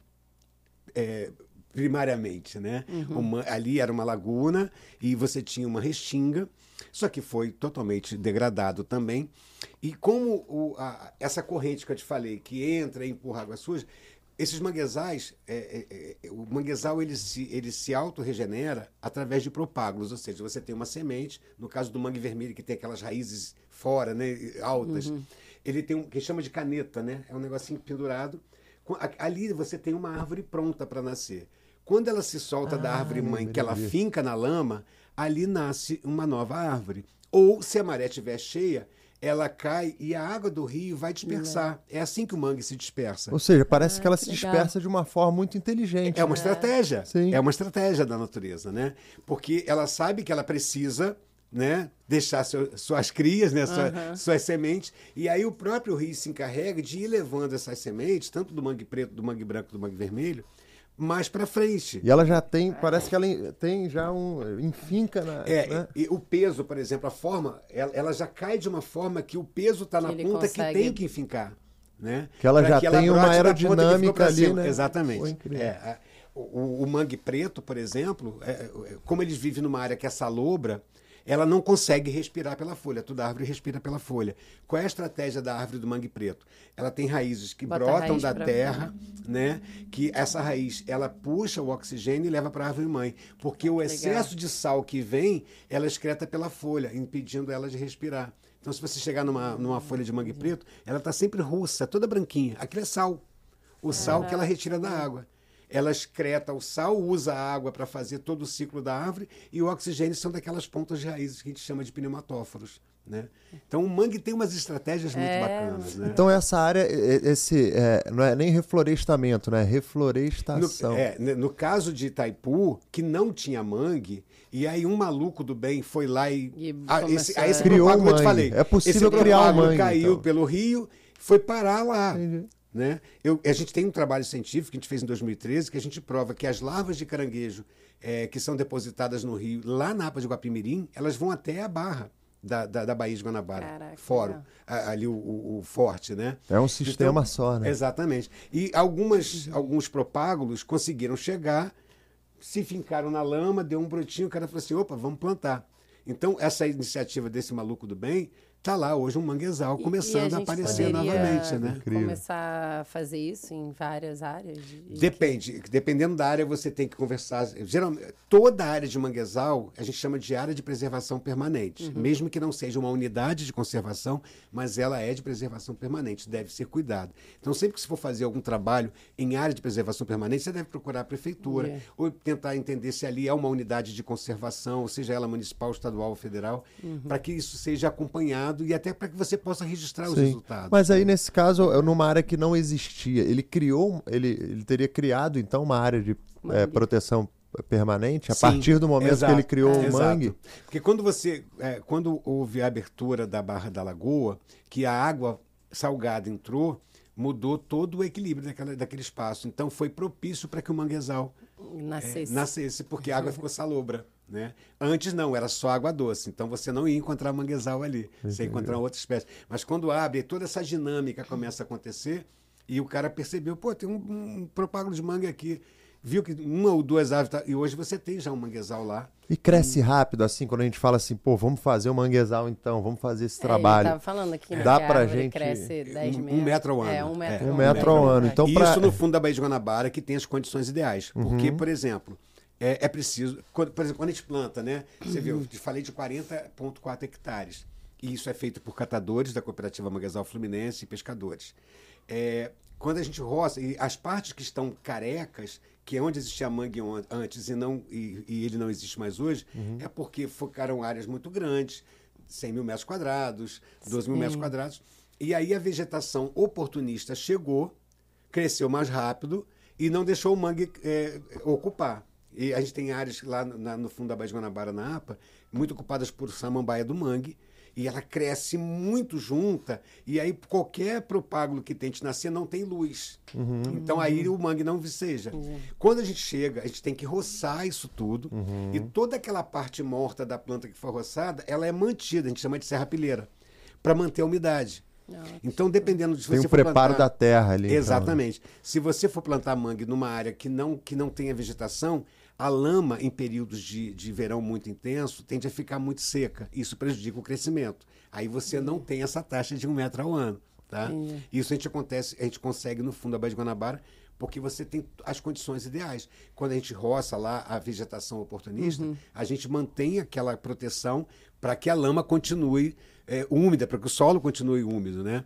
Essa é a ideia. Mas pode e deve ser feito. A gente começa esse trabalho do projeto Mangue Doce, que é um projeto com a Fundação Boticário, que é idealizado por um pescador. A Guardiões do Mar é só a proponente, né? Oh, a gente só apresentou como CNPJ, mas o Edmar, que é um pescador da Ilha de Taoca, que pensou o projeto, eu apenas dei um formato para ele. Uhum. É, ele vai ter essa característica. A gente vai cultivar abelha sem ferrão, a gente vai colocar 30 ah, enxames ah, no mangue. Curiosa, Pô, é incrível, e Parece aí é uma, ser uma inovação, né? É uma, é. Já tem isso já acontecendo, tem? já tem na Baía de Guanabara, né? A dona Creuza lá e o esposo dela, já tem até Mas como é que é isso? Você bota no você bota a criação, bota aquela casinha de Você bota o é. enxame e a abelha já está lá, né? E a abelha sem ferrão, então assim, é, é não, não, tem, tem perigo problema, nenhum, né? não tem problema nenhum. Mas qual é assim para quem está é, nos assistindo em casa? Qual o principal objetivo? Seria gerar uma nova fonte uma nova econômica fonte ou uma fonte de renda? Você tem a abelha ou tem alguma é um abelha de alguma forma? Ela também é. vai ajudar na dispersão no próprio mangue. do próprio mangue. Antes do propágulo tem a flor. E a abelha potencializa isso né? então além de o mangue cresce nova... mais rápido. Exatamente. Além de ser uma nova fonte de renda né? Mas isso não existia, né? Vocês que tiveram essa ideia, enfim, criaram assim, meio que ah, é, nos primórdios, né? Ah, não, nos primórdios não. Nunca existiu nunca abelha exi... no mangue. Não, existia, mas é assim, era uma coisa que estava lá acontecendo que ninguém percebia. Entendi. Aí veio um maluco e falei, pô, abelha, pô, isso aí acho que mel, pode né? dar certo. é, conectou. E tem pá, dado. Pá, pá. E você tem hoje vários projetos, inclusive na Serra, que não tem a ver com manguezal, que trabalha a, a, a apicultura. A minha uhum. ideia agora é, depois que instalar os enxames, que eles estiverem já produzindo, começar a fazer uma rede. Porque se você tem, sei lá, 100 litros de mel de um produtor, 50 litros de mel do outro produtor, 100 do outro, você formando uma rede, você consegue vender em escala. E aí você potencializa, você melhora o preço, você pode tentar conseguir um mercado internacional, oh, exportar isso. E dar uma então, outra opção além do caranguejo para que ele possa. Todas as atividades da Guardiões do Mar, a gente costuma dizer na ONG que o, o órgão mais importante do bolso é, é do, do, do, corpo humano é o bolso. Tá? Uhum. Tá?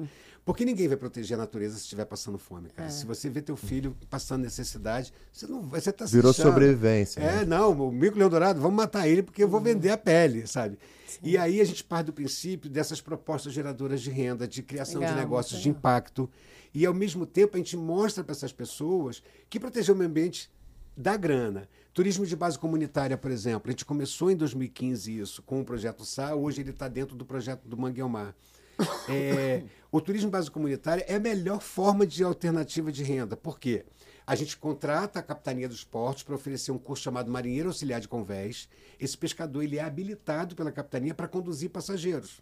Se ele tem um barquinho, ele não, é, com esse curso ele consegue a habilitação e aí a gente prepara. Esse, lá na Napa de Guapimirim tem dois rios que a gente fez uma, a, a, as trilhas guiadas, né? Então instalou Ai, placas. E aí esse cara recebe. Ele faz um tourzinho guiado. Exatamente, ele recebe, ele cobra por cabeça uhum. no barco e ele leva as pessoas. Aí tem uma placa lá, Caranguejo Sá. Ali ele para o barco, ele vai falar de toda a experiência dele, do saber dele, uhum. né? E é um passeio, um cara, passeio turístico. É, é, sensacional. Ao mesmo tempo deve realmente fazer as pessoas pensarem já Exato. de uma outra ótica. Quem né? vai ao mangue volta é, transformado, não tem jeito. Vou dar um exemplo. 2014, cantor Lenine tinha um projeto com a Petrobras uhum. chamado Música e Sustentabilidade numa Nota Só. E o Lenine tinha que eh, ir a 12 projetos em 12 estados e conhecer, e ele fazia, ele conhecia esse projeto, uhum. é, ele fazia reunião com essas pessoas envolvidas nesses projetos, em todos os projetos daquela região. Uhum. Então tinha um projeto anfitrião que recebia o Lenine e ele ia falar com os projetos do, do, do, daquela, daquela região, daquele território. E no dia seguinte, naquela cidade onde ele foi, ele fazia um show gratuito em praça pública. No Rio, ele escolheu o projeto SAP, porque ele é Lenine de Recife, ah, cresceu sim. no Mangue. Quando ele viu o projeto SAP, eu falei, eu quero esse projeto. Uhum. Aí, 2014, 23 de maio de 2014, recebo Lenine na APA de Guapimirim. Uhum. Ele se encantou de uma tal forma com aquele. que ele mora aqui na, na, na, na, na Urca, né? Ele ah, não conhecia aquele e fundo. Aí ele foi lá. Ele virou padrinho do nosso projeto. Ah, Desde 2014, o Lenine nos acompanha. Ah, ele fez a neutralização do CD carbono, foi lá plantar mangue com a gente. Ele lança, lança de, vai lá fazer lançamento com a gente. Ah, em julho desse ano, o projeto fez 10 anos. Quem fez o show dos 10 anos? Lenine, no Espaço Reserva em Niterói. né? Depois, a gente, quando lançou essa coisa do turismo de base comunitária, é, eu tenho um- uma hashtag que eu, que eu, que eu desenvolvi que chama é, Guanabariá. E aí, a minha intenção, a gente sempre está falando disso, né? Se Guanabariá. você viu um pôr do sol bacana, você viu uma cena bacana da Baía de Guanabara, bota lá, Guanabariá, Guanabariá. sabe? Boa. Porque já falam tão mal dela, vamos usar Sim. uma coisa positiva. E aí a Fernanda Abreu adorou essa ideia. Aí leva a Fernanda Abreu, George Israel, para conhecer o manguezal. Cara, foi muito engraçado. A gente tinha assim, uns horários muito apertados, né? E é- era pra gente voltar tipo uma hora da tarde, cinco horas da tarde, a gente estava dentro do mangue, Tava Fernanda amarradona com o manguezal. Gravou um vídeo lindo, cara, É. lá no mangue mesmo. George virou outro parceiro, né? E agora a gente, a gente inaugurou uma exposição em Itaboraí chamada Ser do Mangue. É uma, uma exposição fotográfica mostrando as pessoas que vivem no mangue. E o George foi lá fazer o show com o sax dele pra gente. Pra, e aí os pescadores maneiro. amarradões, Nossa, né? Foi uma festa linda. O- os que posaram para foto, os outros parceiros lá no coquetel com a gente, curtindo o sax do George. Maneiro. George é outro também que adotou. o Pô, e ter Guardiões. apoio dos artistas, né? É, É, dos artistas, coisa.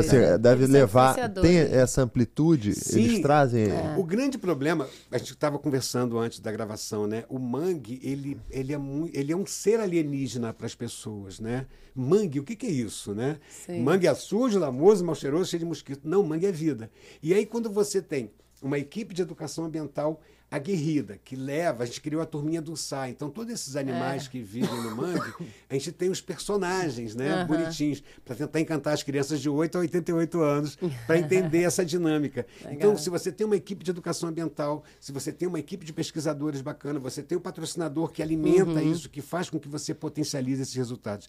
E se você tem um artista que fala para milhares, aí é, Aí, legal. né? E, e qualquer um pode visitar e combinar de fazer esse Pode, tour? é. Para quem está assistindo a gente. Agora, Pode, a. Cooperativa Manguezal Fluminense, ela tem. Eu não vou ter o telefone de cabeça, Não, mas eu beleza, passo para você gente depois, no- tá? no- Tem uma rede chamada Nós da Guanabara. Ela é Uhum. formada por catadores de caranguejo, quilombolas, por pescadores artesanais e agricultores familiares, né?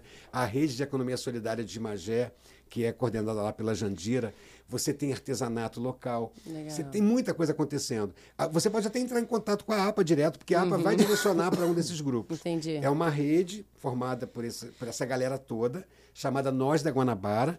E na rede Nós da Guanabara tem a cooperativa Manguezais da Guanabara e a cooperativa Manguezal Fluminense. São as duas Entendi. mais antigas. Né? A, a, a- Manguezal Fluminense é desde 2008, que já faz esse trabalho Então de já dá levar. pra ter essa o que a gente fez foi E potencializar. dá pra fazer né? esse tour também, ir lá plantar Dá. com o Lenine e tal. Dá. É, é. Lenine, tá, é, eu espero que ele escute esse podcast, É, porque é. o Lenine agora está cultivando abelha também, né? Ah. E em breve ele vai estar no mangue com a gente para conhecer essa dinâmica das abelhas Ah, do manguezal. legal. Né? Eu não duvido nada que a Fernanda Abreu lance já já um- uma música, né? Ah, Guarabariá. a gente está contando com isso. A gente está não? contando com isso. A gente está contando com isso. Ela é muito. é, Essa galera é muito legal, né? E assim, aí você manda um WhatsApp, pô, Fernando, eu queria gravar um vídeo para pedir já- ajuda para a APA. Ela, como é, que- o que, que você quer que fale? E, aí, imediatamente, ela já faz e manda. O George é a mesma coisa, sabe? O Jorge a gente faz live com a gente.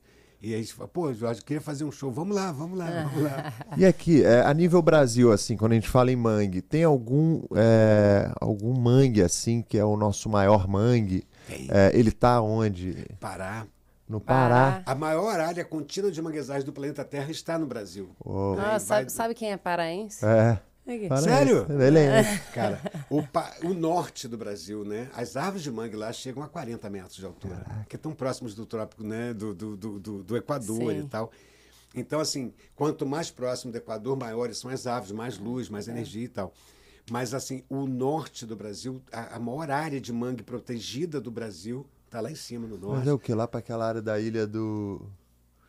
Dos búfalos e tal? É é? Toda, toda, Ali, é, to- todo esse ah, litoral. toda- todo o litoral do Pará, então, é. Todo é o litoral, manguezal. todo E- litoral. e- Tem um, um- projeto chamado Mangues da Eu Amazônia. perguntar até se lá tem algum Tem, trabalho. Projeto Mangues da Amazônia, são parceiraços nossos, fazem um trabalho lindo, eles também têm o patrocínio da Petrobras. Ah, legal. E eles estão cuidando dos manguezais lá, né? Porque não pode descuidar, tá bonita, mas tem que ficar Entendi. vigiando, E né? tá legal? O pessoal tá conseguindo preservar Tá, lá? Tá, eles estão. e é engraçado que eles lá têm poucas áreas para restaurar, bem poucas mesmo, porque o mangue é vicejante. Uhum. E não Então, deve ter uma população tão fazem grande lá, né? e que- tem, É, mas tem. aí eles têm essa parte de educação, de reconhecimento da cultura. de fazer a sociedade que está urbana entender aquele processo daquelas comunidades que são ribeirinhas. O pessoal do Mangues da Amazônia faz um trabalho bem bacana. Mas sim, Nordeste, Ceará tem uma boa área de mangue. Lá no Ceará tem o pessoal do Eco Museu Natural do Mangue, que são parceiros nossos. Em 2018, a gente estava num congresso e eu conheci esse pessoal do Eco Museu Natural aqui na Bahia, uhum. na Bahia de Ilha Grande, né? A gente estava lá em Ilha Grande, nesse congresso, e a gente conversando, não sei o que, eles gostaram dessa ideia de limpeza de mangue que a gente faz, voltaram para o Ceará, vamos fazer aqui também, aí começamos a falar. Aí eu falei, Pedro, vamos fazer uma, uma limpeza nacional? Vamos. Aí a gente juntou uhum. é, 11 instituições amigas, parceiras, em uhum. quatro estados. No mesmo dia nós fizemos uma limpeza. Nesse dia, é, essas 11 instituições conseguiram recolher 5 toneladas Uau. numa única manhã, assim, em vários lugares. 5 toneladas isso. e tal, tranquilo, só 5 toneladas. só isso. E aí, é, a gente gostou disso. Aí eu falei, vamos virar uma rede? Aí a maluca da, da Fabiana, lá no Eco Museu, falou assim, vamos fazer. E a gente começou a juntar um monte de amigos, pesquisadores. Nós éramos 11 instituições em quatro estados. Hoje nós somos 48 instituições e, pesca e pesquisadores em 11 estados. E aí existe a Rede Nacional de Manguezais. É julho, nós vamos fazer um congresso de conservação e restauração de manguezal em Niterói. a gente vai trazer essa galera toda, ah. sabe? Os maiores nomes da pesquisa de manguezal, Marília Coelhon, Yara Chafenovelli, Clemente Coelho Júnior, Herminda Couto. É uma galera linda que, sabe, eles são academia pura, mas eles nutrem a gente com essas informações. Todos no mesmo propósito. Todos que Exatamente, é. E aí a gente quer juntar nesse congresso um dia para academia, um dia para o poder público e um dia para as comunidades tradicionais. Oh, a gente discutir todas as vertentes e olhares para o mangue, né? Vai ser em julho, porque dia 26 de julho é o Dia Mundial de Proteção dos Manguezais, né? Ah, então a gente vai fazer em julho por conta disso. E a ideia é ter lá e vai ser uhum. um congresso como ele é patrocinado, né? ele vai, é, é, é do projeto do Mangue ao Mar que tem o um convênio com a Transpetro. A ideia é abrir eh, inscrições gratuitas. É, perguntar isso, todos. qualquer um pode participar. Qualquer, qualquer um vai ter, participar. a gente vai fazer as inscrições é. via rede social. Vai ficar Legal. bonito. A gente está tentando que seja Niterói no espaço reserva, porque tem 460 lugares, né? Uhum. E como ele vai ser gratuito, eu acho que vai lotar. Vai e a gente vai trazer os maiores nomes da pesquisa, né? então já fica também. ligado aí, pessoal. Qual o dia? Só para reforçar. Vai ser... de uma semana antes do dia, do dia 26. Ah. A gente está negociando aí, depois eu, eu passo lá, informação. Fica ligado aí, é. então já, pô, já acompanha o Pedro para ficar ligado. Pelas redes sociais da gente. E te perguntar né? também uma outra dúvida. Ele perguntou aqui a nível Brasil, né? Assim, sobre os mangues do Brasil. Mundial, assim, tem algum que chama atenção aqui? Tem o Sudarbães, a, a, a os mangues da Ásia são, é. são lindos, né? Todos eles estão com problemas, mas você tem mangues ainda. Ainda mais a Ásia, que, é. que também acho que tem muito turismo. Exato, muito, exato. É, na Índia, né? Você tem tigre na, no mangue na é. Índia, né? Cara, tem louco. É, é muito isso. doido. Ele, olha, o mangue daqui, o máximo que você vê é capivara, né? Não, lá a coisa é mais dark. O mangue assim, pode ser perigoso também, Não é tudo tranquilo, não. Não vai ser só caranguejo. o tigre tá lá que o pessoal não vai fazer besteira. É, né? Lá deve estar tá mais difícil, deve estar tá mais preservado lá. Né? Já, com certeza. Ah, com certeza. O Tigrão daquele lá, né? Mas, pô, saí, eu tô saindo aqui, é, assim, com um pensamento positivo, porque eu vejo que é, existe já esse trabalho de reflorestamento, né? É, é, pelo visto, existe uma proteção no nosso maior mangue também, existe uma rede né, da, das organizações que já estão é, trocando, imagino, aprendendo e trocando práticas positivas. Né? Sim, né? muita coisa. Pô, muita a gente coisa. pode dizer assim que hoje a gente está conseguindo retomar o que foi perdido, ou a gente a, a, a batalha é dura e a gente ainda está tentando tá sobreviver. Tá então a gente tá já está avançando. Né? Eu sou um otimista por natureza, né? E assim, ontem mesmo eu estava fazendo uma apresentação para o pessoal da UENF, da Universidade Norte Fluminense, na Semana Nacional de Tecnologia, e aí teve uma mesa ontem só sobre povos tradicionais. E toda apresentação que eu faço, o meu último slide é, o, é uma, uma, uma pescadora de, de Itaboraí, a Nazaré, uhum. e o nome do barco dela é Esperança. Eu adoro. O barco ah, dela é lindo. A gente tem uma é. foto linda dela, né? Com o nome Esperança, assim. Uhum. Eu sempre termino com isso.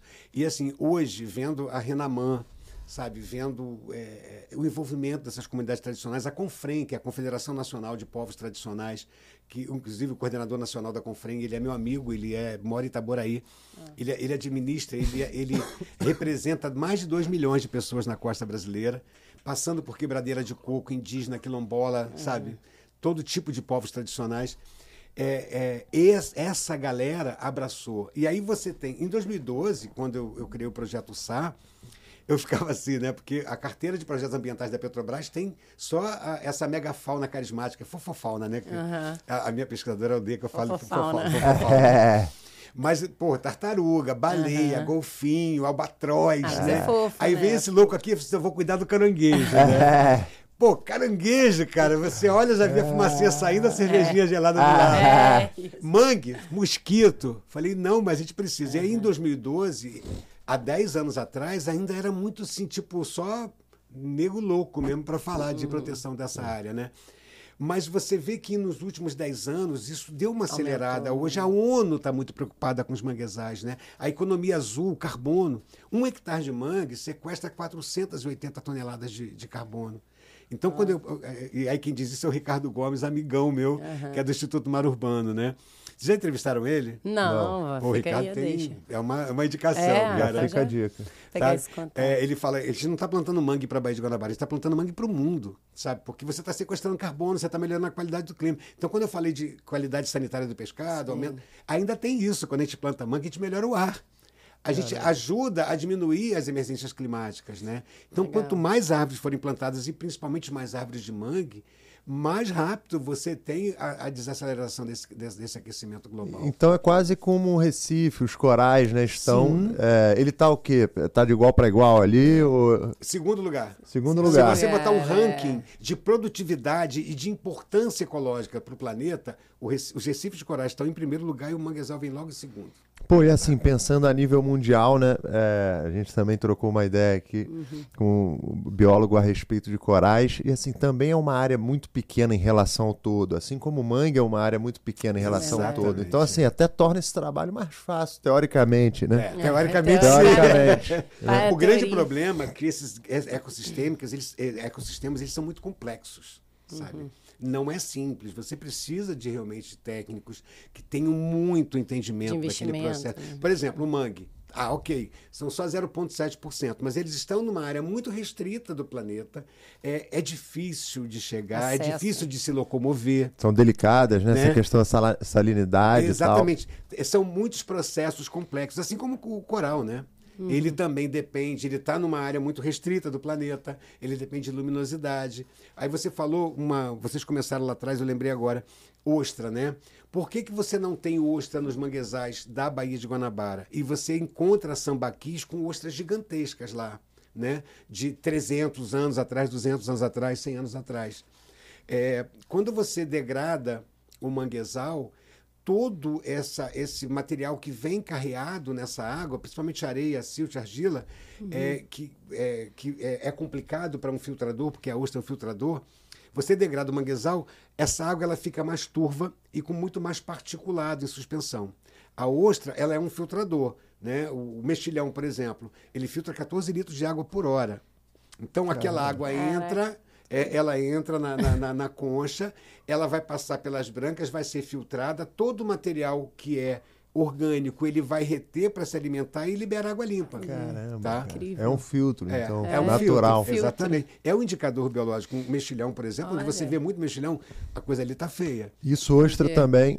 é, Ostra também. Ostra é um então, quando você tem muito particulado, muito pedacinhos de, de grãos de areia, de silt, isso dificulta o crescimento desse animal e eles acabam desaparecendo. Então, você não tem na Baía de Guanabara porque você teve essa degradação do manguezal e, você tem muito particulado. Então, algum, algum momento, provavelmente, já, já, a gente já teve ostra por aqui, Teve, né? não, e a gente tem, inclusive, tem o sambaqui. Gente- Quando a maré está muito baixa, Você tem pontos lá que você encontra muito, que os indígenas você vê lá que são aquelas áreas que ninguém se alimentava daquelas ostras. E são ostras bem É, grandes. e, e até aproveitando o, o tema né, de animais que vivem nos manguezais, a gente escuta muito falar do caranguejo, que nem você falou, né? Sim. Quais são os outros animais lá? Que você falou que tem até capivara. Você, É? Capivara, bastante capivara lá. Na... Capivara. Jacaré do Papo Amarelo. Ah, né? que legal. É, a APA tem esse trabalho de reintrodução, é pego por aí andando numa, numa avenida aí, qualquer. É, gente, de vez em quando tem aqui no recreio. E vai, esses que são capturados, eles geralmente vão lá para o fundo, Ah, para Guapimirim, é. tem o veterinário lá que vai fazer todo esse processo. O colhereiro rosa é uma árvore, é uma ave linda. Uma ave. Né? Ali na APA de Guapimirim são 242 espécies de aves. Dessas duas não são endêmicas, elas não, elas, é, inclusive tem um, um- um- vai fugir o nome com certeza, mas tem uma ave que vem do Canadá passar o verão aqui na Baía de Guanabara. E Aí. você tem os currais de pesca lá no fundo da Baía de Guanabara. Não sei se vocês já viram. São estruturas de madeira que, na verdade, são é, verdadeiras é, é, é, armadilhas, né? O peixe, ele entra e não consegue sair mais. E aí, durante a maré cheia, o peixe entra. Quando a maré esvazia, o pescador vai lá e, e captura. pega. Né? É uma forma de. É uma forma é, centenária. Foi aprendido com os indígenas. São esses currais, eles são proibidos hoje porque usavam a madeira do mangue para fazer. então, até 2008, os currais que existiam puderam eh, permanecer. E de 2008 para cá não pode ter mais nenhum. Então, essa ave ela vem do Canadá eh, e fica aqui. Pegar na o carnaval, né? Ela aproveita pegar o carnaval. É. Colhereiro rosa. O, o, o biguá não existe mais, ele desapareceu na década de 50. Né? O biguá não. Biguá perdão. é o- O biguá é o preto. É o, o guará que eu quis dizer. Ah, né? o guará. O guará, aquela o ave vermelha linda, né? E ela e ela é vermelha porque ela come caranguejo. Não tem um? Ela não come tem uma crustáceos, exatamente. Ó, tá o colhereiro também, o nome é colhereiro porque o bico dele, a ponta é uma colher. E ele vai na lama, ele pega aquela lama, balança, balança, todos aqueles organismos, principalmente crustáceos, ele não- e ele é rosa. Uhum. É, né? E na época lembro da disso. reprodução ele fica ainda mais rosa. Tem muita, muita, muita, muita árvore. São 81 espécies de peixes, né? 242 de aves. Tem a capivara, jacaré. Nossa, é muita coisa. É, eu lembro que a gente foi lá no Parque das Aves e aí tinham as aves a gente aprendeu isso, né? Que quando a ave se alimenta ali de caranguejo. Exatamente. tal, É, ela vai Tende a ter uma cor avermelhada ou rosada. Então Do também flamingo, afeta as né? aves, né? De fato. Sim, sem a sombra de gente- dúvida. Quando você. é, qualquer um dos animais, seja um besouro, quando você retira um desse elo, você desequilibra toda uma cadeia, cara. Não tem jeito. Quebra a tá cadeia. tudo acontecendo porque tá ali porque tem que estar ali, né? É, é um que come, o outro que é comido, o outro que ocupa um espaço que o outro não. Sabe? Essa, essa dinâmica. E aí a gente no entra no meio e estraga É, tudo. é. E Pedro, eu queria saber o seguinte: é, diante de tudo que você vem fazendo, né, dessa missão é, tão nobre e, pelo visto, tão complexa, né? A gente estava conversando antes aqui, o Pedro estava falando pra gente que ele trabalha em 13 municípios. É. Pô, deve ser uma loucura. É, qual o seu maior objetivo, assim, é, é, em termos de realização, né? É, até onde você quer chegar com esses projetos? É, você pensa nisso, assim, é, em termos de Penso, visão? cara, penso. Eu tenho um objetivo que é de mais curto prazo. né? É, a Ocean Pact é uma empresa de, de marítima, né, que trabalha no mar, com acidentes e tal. Ela patrocina o projeto Guanabara Verde. A gente está entregando agora 12,2 hectares, é, 30.500 árvores plantadas. E aí o, o dono da Ocean Pact ele estava na, na conferência da ONU em Lisboa e ele falou que ia plantar um milhão de árvores, né, é, de mangue. E aí eu estava aqui na Local Experience, na Mariana da Glória, e na mesa com ele, ele falou assim, olha, nós vamos plantar um milhão de árvores com o Pedro. Eu falei, opa, pera. Aí eu falei, você sabe quanto é isso de, em hectares? Aí ele falou assim, não. Eu falei, Fernando, o, o, o- o Flávio, são 400 hectares. E aí é, não existe essa disponibilidade na Baía de Guanabara, 400 hectares. Mas numa conversa com a APA, com os analistas ambientais, a gente tem fazendas hoje que estão improdutivas, lá no fundo da Baía de Guanabara, que só dão prejuízo para os seus donos. E a gente está agora numa negociação, o Ocean Park está montando aí Pra um entrar lá. consórcio de empresas para poder adquirir essas fazendas e transformar numa, numa reserva particular de patrimônio natural, para a gente plantar mangue e criar um polo de turismo de base comunitária, ou seja, você ter 400 hectares de mangue, isso vai fazer com que a Baía de Guanabara volte bem próximo da cobertura vegetal que ela tinha quando a família real chegou ao Brasil.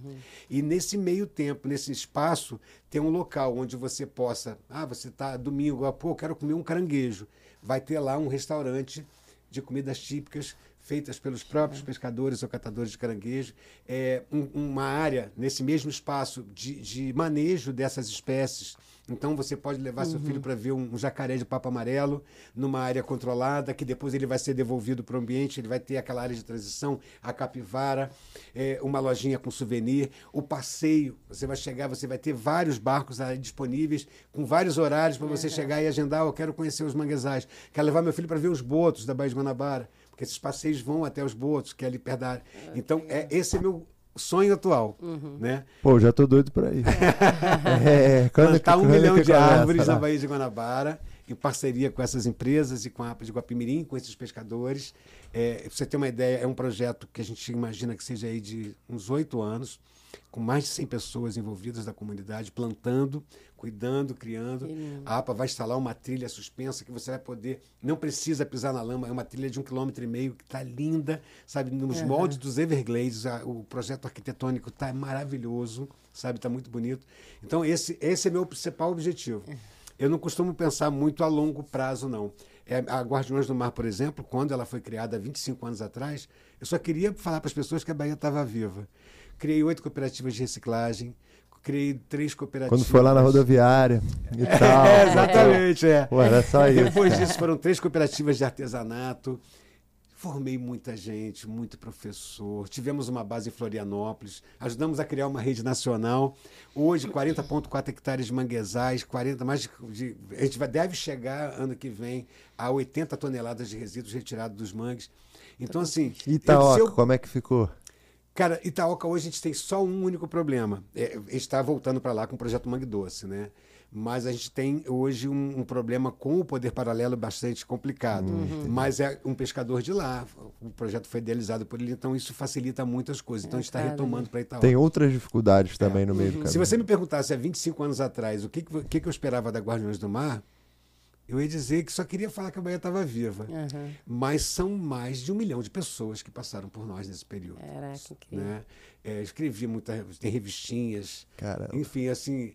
Hoje eu deito a cabeça no travesseiro e falo, cara, eu morrendo hoje, eu acho que a minha parte eu fiz pela Bahia de Guanabara. já são não eu sei quantas, centenas de hectares pô, já recuperados. Muita Pô, gente já, já, tem até abelha, impactada. de abelha. É, exatamente. Então, assim, eu não costumo pensar muito para longo prazo por conta disso, porque é, a, a vida ela é muito louca, né, cara? Você pra, planeja, eu quero chegar ali, aí de repente alguém te chama e você olha, isso aqui é legal, Opa. sabe? Então, eu, eu, eu, eu, eu procuro planejar por períodos que são factíveis e que são fáceis, né? E sempre envolvendo. Eu costumo dizer que sucesso ele é uma coisa que tem que ser é coletivo. Se eu subir um monte do Everest sozinho e fincar a bandeira, eu vou abraçar quem? Vou, porra, cheguei do Everest, fazer selfie, não vai rolar. É né? E aí tem que ter alguém para você abraçar, né? Eu, isso eu sou muito a coisa do latino, né? Legal. E Eu acho que sucesso é isso. Então, é, esses patrocinadores que a gente tem, a equipe que eu tenho engajada hoje, nós somos mais de 50 pessoas na equipe, né? Essa quantidade enorme de pescadores, catadores de caranguejos, essas lideranças que acreditam no nosso trabalho. Há 25 anos atrás eu não podia imaginar que isso iria acontecer. Mas aconteceu, tá aí. Então hoje meu foco é os próximos oito anos, um milhão de novas árvores plantadas na Baía de Guanabara, mais 400 hectares, muitos empregos gerados. Cara. Daqui a oito, anos você me pergunta de novo que eu vou ter um outro projeto. Pô, Camila, a gente vai ter que, pô, A já gente que- assim, convidando, né? Se convidando, a gente vai ter que ver isso aí. Não, É, vocês estão perto, convidados né? a conhecer Ao esse vivo, manguezal. né? Estão convidados E a a conhecer gente vai já. na festa também no ano que vem, que eu já tô lembrando Exato. aqui da festa É. do... Festa de Festa não, é o- brincando, né? Tem os 25 anos da Guarda do Guarda Mar, vai ter muita coisa acontecendo. Hoje nós temos um coletivo de 116 jovens é, da- é, de idades entre 15 e 25 anos. Uma galera. tá? É, boa parte desses jovens, é, na verdade, 80, 90 desses jovens, eles recebem Bolsa Auxílio. Pra Você tem uma ideia, cara, hoje, é, não sei se ela vai gostar disso, mas a minha coordenadora de pesquisa do Projeto SA, que é pós-doutora em ecologia, ela foi de um ecoclube em 2001 na ilha de Itaoca. Ela foi atendida pelo projeto, Sim. sabe? Eu tive pesquisadores no Projeto SA que foram atendidos, foram dessas comunidades. Você já vê É. isso, o resultado lá na frente. Exatamente, né? Foram mais de 420, 422 jovens até o ano passado que passaram por esse processo. A gente paga uma bolsa auxílio, eles passam conosco entre um ano e um ano e três meses. A gente vai fazendo uma série de cursos, né, de formação continuada e depois entrega eles para a vida. O projeto Eduque, aqui em Duque de Ah, isso que eu Caxias, também, eu, então. na primeira fase dele, que foi 2018, 2020, a gente tinha 15 jovens, de, três de, eh, eram cinco comunidades atendidas. Então, eram três jovens de cada comunidade e cinco agentes ambientais, um de cada comunidade. Esses adolescentes, eles eram formados por nós, eles iam nas- na- de casa em casa mesmo, bater no portão, falar sobre resíduos sólidos, falar sobre comunicação de risco, a importância de, ali em Caxias, por exemplo, tem um polo petroquímico, né? Então, não, não queimar lixo em área de dutos, sabe? Não usar os tanques de reservação para poder nadar, porque é perigoso, aquela água é uma água bruta. Então, essa garotada, eles foram preparados para isso, ao mesmo tempo que a gente também preparou as lideranças, ao mesmo tempo que eu tinha uma equipe indo nas escolas falar disso tudo.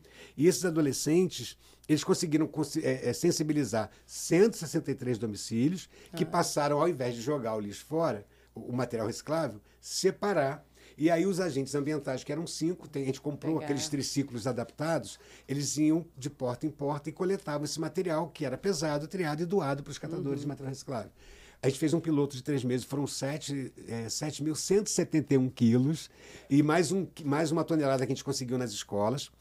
E isso deu muito certo e agora a gente está voltando.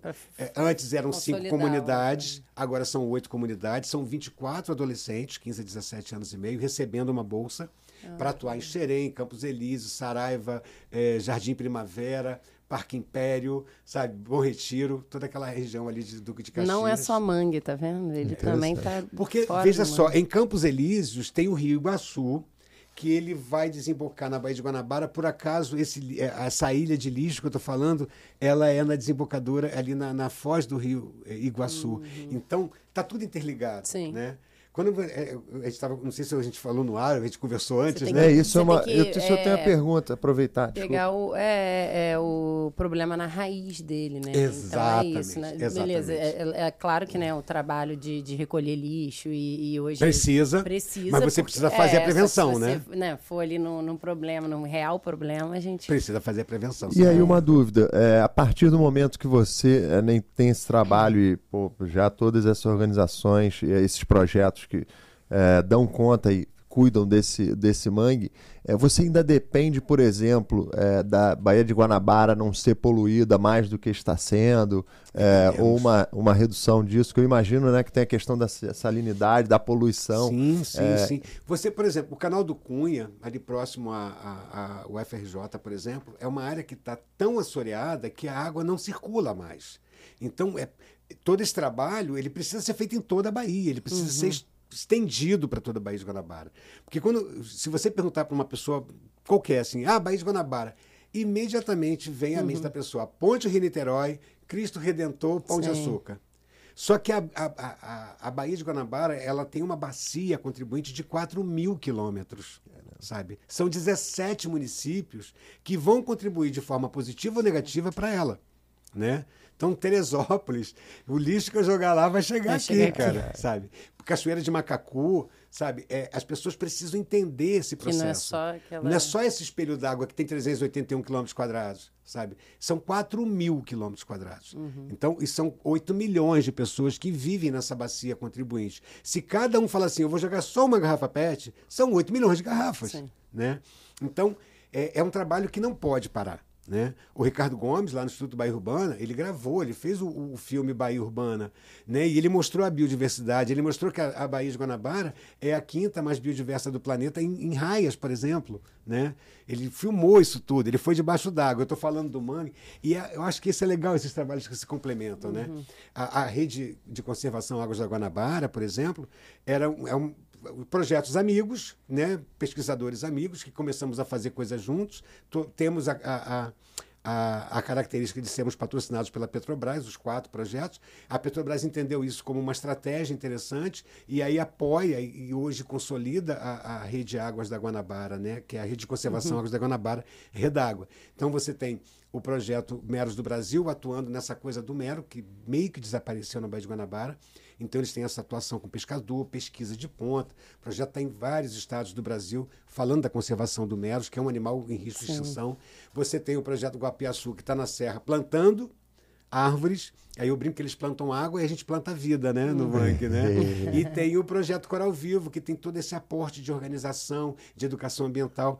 Então é uma rede que está atuando. É então você juntando essa galera toda, Aí volta ao barco da Nazaré, esperança. Ganha uma força sabe? danada. É. Dá uma força pra gente. Legal. Pô, e Pedro, pô, que, qual o recado assim? É, porque a gente acaba né, terceirizando muito nossos problemas e tal. E como você falou, são 8 milhões de pessoas.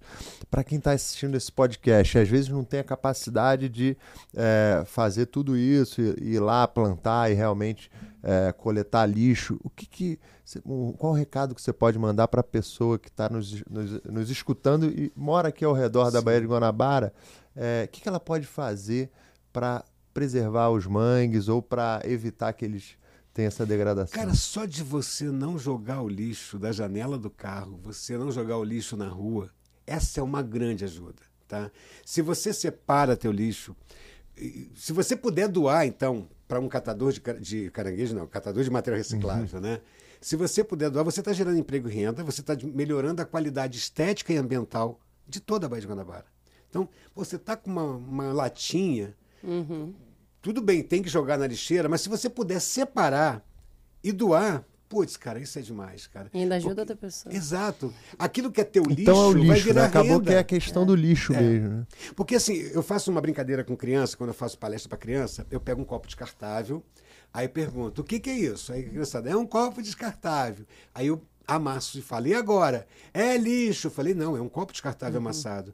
Esse é o grande problema da sociedade. Aquilo que não me serve mais é lixo. É lixo. E não é. Aquilo que não me serve mais pode ser reaproveitado, pode Sim. ser reutilizado ou pode ser reciclado. Sabe? Então aquele copo descartável, ele ainda não é lixo, eu não joguei na lixeira, Sim. só é lixo quando vai para a lixeira. Então, se as pessoas entenderem que um agasalho que não está mais afim porque comprou um mais bacana, sabe? Um brinquedo. É, e aí, voltando ao projeto Edu, que a gente criou lá, né? E foi o Vlad, um educador ambiental nosso, que deu esse nome. É, o nome do projeto é Eduque.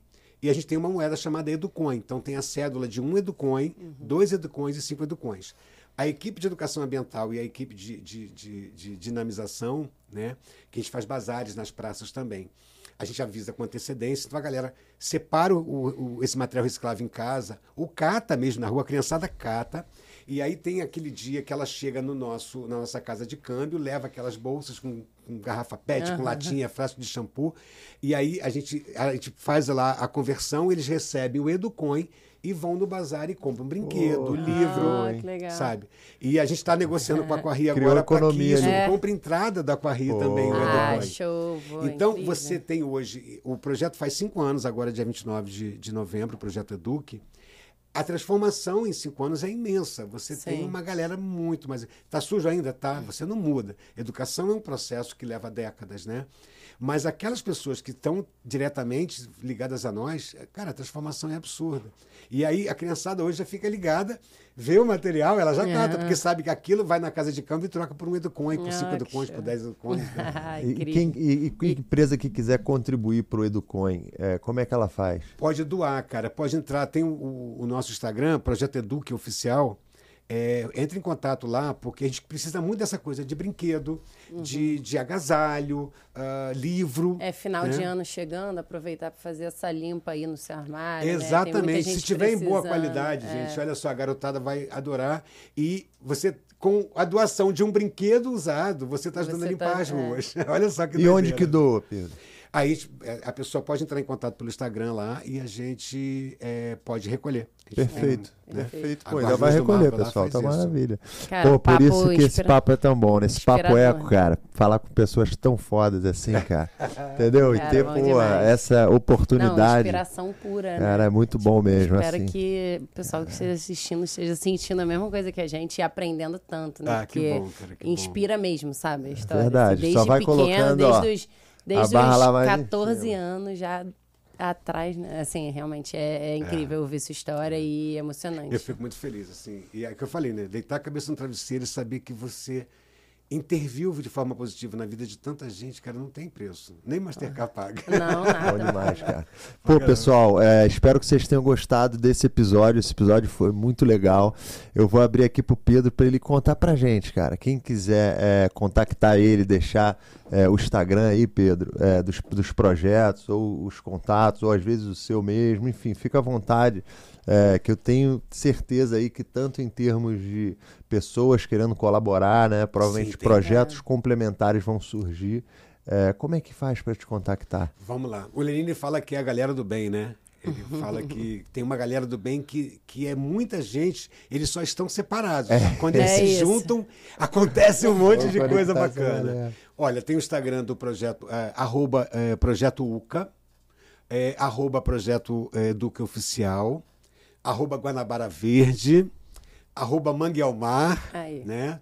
Instagram e, e, coisa.